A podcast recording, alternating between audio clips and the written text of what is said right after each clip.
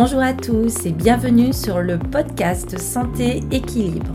Chaque semaine avec ce podcast, je vous donne des outils, des conseils, des astuces et aussi de l'énergie pour améliorer votre santé et aller vers un corps sain et un esprit serein.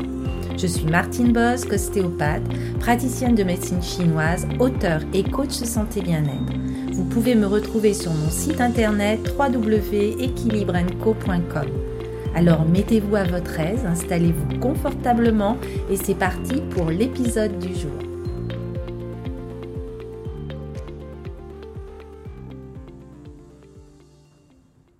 Bonjour et bienvenue dans ce nouveau podcast. Je pense que nous avons tous connu des traumatismes, des traumas au cours de notre vie. Mais je me suis rendu compte avec de multiples expériences que nous connaissons mal ces réactions traumatiques qui vont se manifester aussi plus tard sous forme de malaise, de syndrome, de stress. Et c'est ce que je voulais évoquer aujourd'hui avec vous dans ce podcast. Ainsi tout déplorable que cela soit, force est de constater que les traumatismes et le stress post-traumatique ont aujourd'hui imprimé leur marque au monde entier, ainsi qu'à la vie et la psyché de l'actuelle génération. Ils sont dus à l'augmentation des conflits armés, de la violence, du terrorisme, de l'extrême pauvreté et aussi des catastrophes, qu'elles soient d'origine naturelle ou humaine. Et suite à une meilleure connaissance du traumatisme et de ses effets néfastes sur le psychisme des individus, des institutions et aussi des sociétés tout entières, on peut commencer à étudier ce phénomène d'une manière plus approfondie et plus généralisée que par le passé. Alors tout d'abord, qu'est-ce que c'est qu'un trauma? Un trauma est une expérience qui déborde notre stratégie de défense habituelle et c'est pour cela même qu'il est si difficile à identifier. Comme une expérience peut bouleverser une personne et ne pas être ressentie comme effroyable par une autre, il ne faut jamais considérer une réaction traumatique comme un signe de faiblesse ou de l'incapacité de quelqu'un à faire face à un événement. Une réaction traumatique n'est autre que la réponse élémentaire d'urgence que développe l'organisme lorsqu'un événement l'amène à passer en mode survie. Elle dépend souvent d'une série de circonstances. L'âge de la personne concernée, la gravité de la menace, la possibilité de fuir ou le degré de dommage physique susceptible d'être subi par la personne. La réaction de chacun dépend de sa biographie. Une bataille vécue par un soldat comme étant extrêmement traumatisante ne sera ressentie par un autre que comme un léger trauma, et tandis qu'un accident de voiture perturbera fortement l'une des victimes des années durant, il ne faudra à un autre occupant de la voiture accidentée que quelques mois pour se remettre du choc. Ce qui est important de comprendre, c'est que nos réactions étant instinctives, elles ne peuvent pas être contrôlées consciemment. Personne ne décide de vivre une situation comme traumatisante et de réagir en conséquence. C'est notre instinct animal qui nous force à réagir de cette manière. Et parmi les événements vécus comme traumatiques par une majorité d'individus, on peut citer par exemple les catastrophes naturelles comme les tremblements de terre, les ouragans, les tornades ou les inondations. Et parmi les autres d'origine humaine, les accidents de transport, la perte soudaine d'un être cher, les faits de violence domestique ou familiale, les agressions sexuelles ou physiques, les explosions, les conflits armés. Et à la liste de ce type, de nombreuses personnes constatent que leur vie compte un grand nombre d'expériences identifiables comme étant traumatiques, mais elles n'y ont généralement pas fait très attention pour la raison que ce genre de choses arrive à tout le monde. Néanmoins, dans la société d'aujourd'hui, on commence à comprendre que ce type d'expérience affecte réellement et profondément l'individu et peut même modifier le cours de sa vie.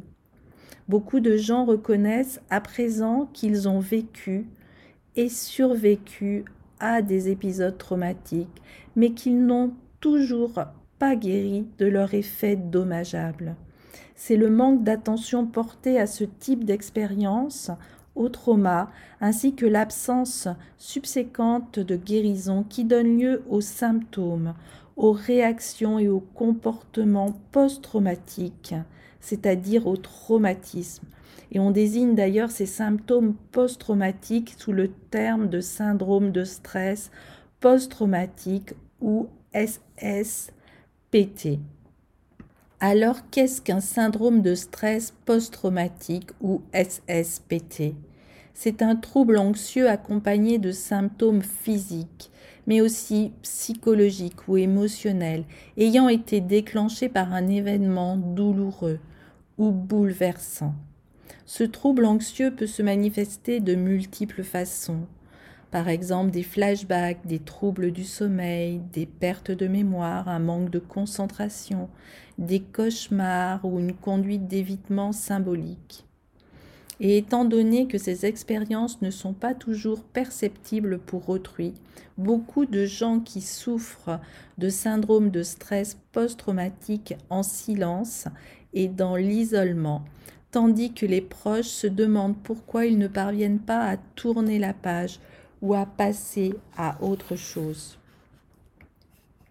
Alors quels sont les effets résiduels du trauma?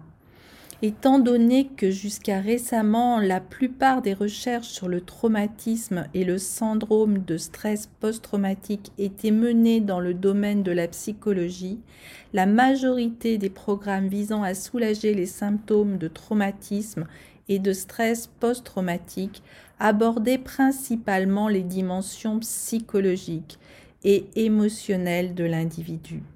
Mais les recherches les plus récentes sur le traumatisme ont contribué à élargir ce point de vue limité.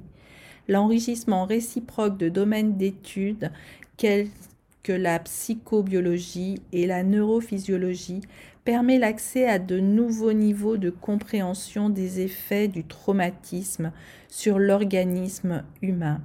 Et cette évolution entraîne une, sensibilisation accrue à l'interaction et à l'interdépendance essentielle existant entre les réponses corporelles autonomes et les processus neurologiques.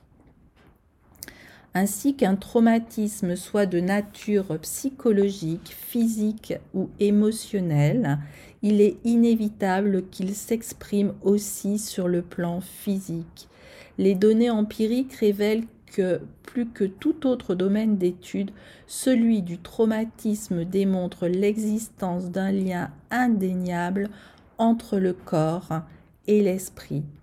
Et cette prise de conscience accrue entraîne une meilleure reconnaissance du fait que le traumatisme est d'abord une réaction corporelle instinctive.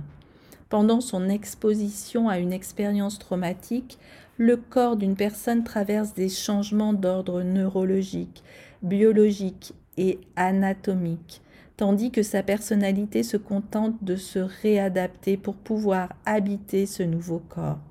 En d'autres termes, la réaction primaire de défense manifestée par le corps face à un trauma entraîne à sa suite un mécanisme d'adaptation secondaire au niveau psychologique.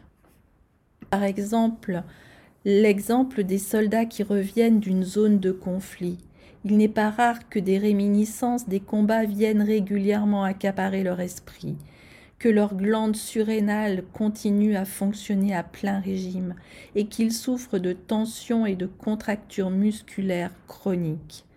Leur organisme reste énergétiquement chargé et prêt à affronter le danger, ce qui peut entraîner chez eux des sauts d'humeur imprévisibles, une attitude défensive et une forte distance émotionnelle.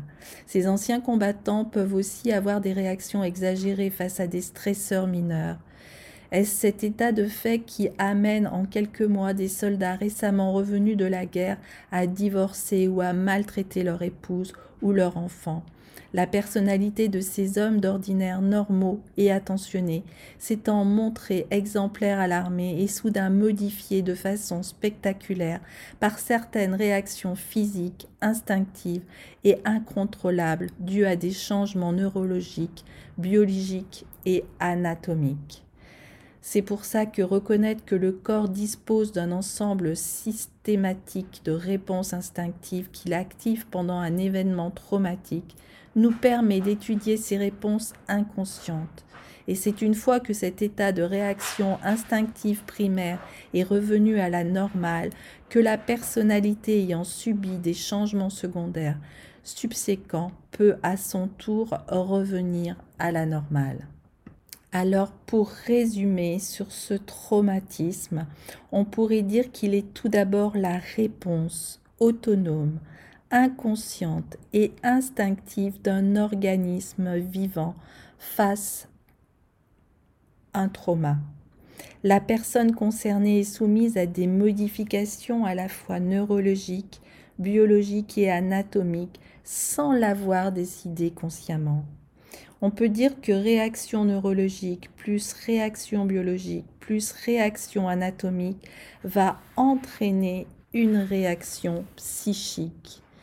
Et la réaction du corps, la réaction somatique de protection, entraîne chez la personne une réaction psychique secondaire qui lui permet de s'adapter à son nouvel état physiologique. Donc une approche psychologique va permettre d'aborder le moi avant que le traumatisme ne soit résolu. Mais il est évident qu'un travail sur le corps avec une approche somatique va permettre de contourner le moi pour aller vers un soulagement avant toute compréhension. C'est pour cela que le fait de travailler directement sur les réponses du corps primaire va permettre de minimiser les défenses du moi dans le processus de guérison. Voilà pour euh, euh, ce podcast sur les traumatismes. Il démontre bien que le soma, le corps et la psyché, le mental, sont toujours reliés, ainsi que les émotions, et qu'il est important d'aller travailler à la fois sur le corps et à la fois sur le mental. Et c'est ce que je vous propose aussi dans un accompagnement en ligne pour pouvoir aller se libérer de toutes euh, ces mémoires cellulaires, euh, ces émotions, hein, se libérer émotionnellement pour retrouver la sérénité et la vitalité. Je vous mets le descriptif dans, de ce programme. Euh, si vous êtes intéressé, ce sera avec un grand plaisir que je vous accompagne. Je vous souhaite le meilleur et je vous dis à très très bientôt. Portez-vous bien.